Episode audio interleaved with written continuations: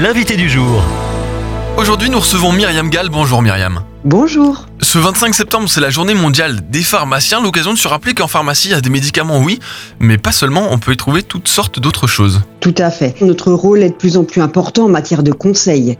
Et c'est pour cette raison que de nombreuses pharmacies ont considérablement augmenté les références en médecine naturelle. Ce que je tiens vraiment à rappeler, c'est qu'on peut répondre à la demande avec des produits naturels. Certaines pharmacies ont même maintenant dans leur effectif des naturopathes. Et en matière de stress, il y a vraiment beaucoup à faire avec des produits naturels et très efficaces. Et bien justement, qu'est-ce que vous pouvez nous dire de, de ces produits-là qu'on peut prendre pour réduire son stress? Alors il y aurait beaucoup de choses à dire, mais je vais rester vraiment concise avec par exemple une association que l'on retrouve de deux plantes. C'est la passiflore avec l'aubépine. C'est un mélange qui aide beaucoup à diminuer le stress, il calme et apaise, et on le trouve très facilement en gélule de ces deux plantes associées, et c'est vraiment une, une, bonne solution. Et puis il y a une autre plante euh, très utile qui est la rhodiola.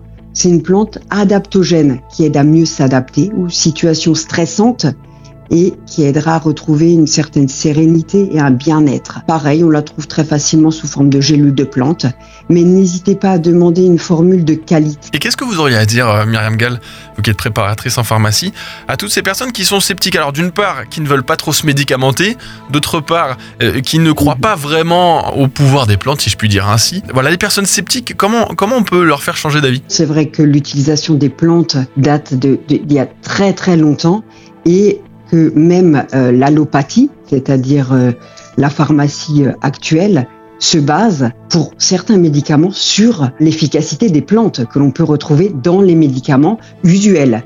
Donc vraiment, je pense qu'aujourd'hui, on a vraiment, vraiment une efficacité prouvée des produits naturels, clairement. Donc ce que vous êtes en train de dire, c'est qu'il n'y a pas forcément un aspect spirituel, ésotérique à l'utilisation des plantes pour, pour soigner euh, différents maux comme le stress par exemple. Ah non, pas du tout, pas du tout. Il y a le côté euh, même scientifique.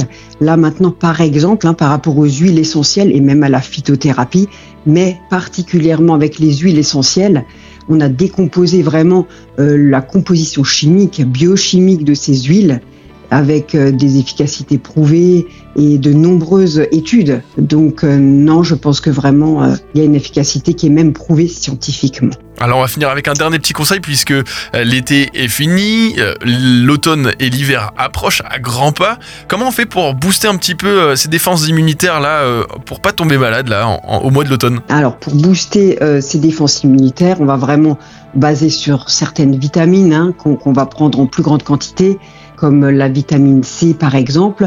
On va pas hésiter aussi avec cette fameuse vitamine D et ensuite euh, vraiment manger euh, le plus de fruits et légumes tout simplement. C'est vrai que ça permet quand même d'avoir une bonne quantité de, de ce qu'il faut en, en, vitamines et minéraux euh, actuellement. Et eh ben merci pour tous ces bons conseils et merci d'être passé par Phare FM. Myriam Gall, préparatrice en pharmacie. Merci à vous et bonne journée. Merci. Retrouvez ce rendez-vous en podcast sur farfm.com slash replay.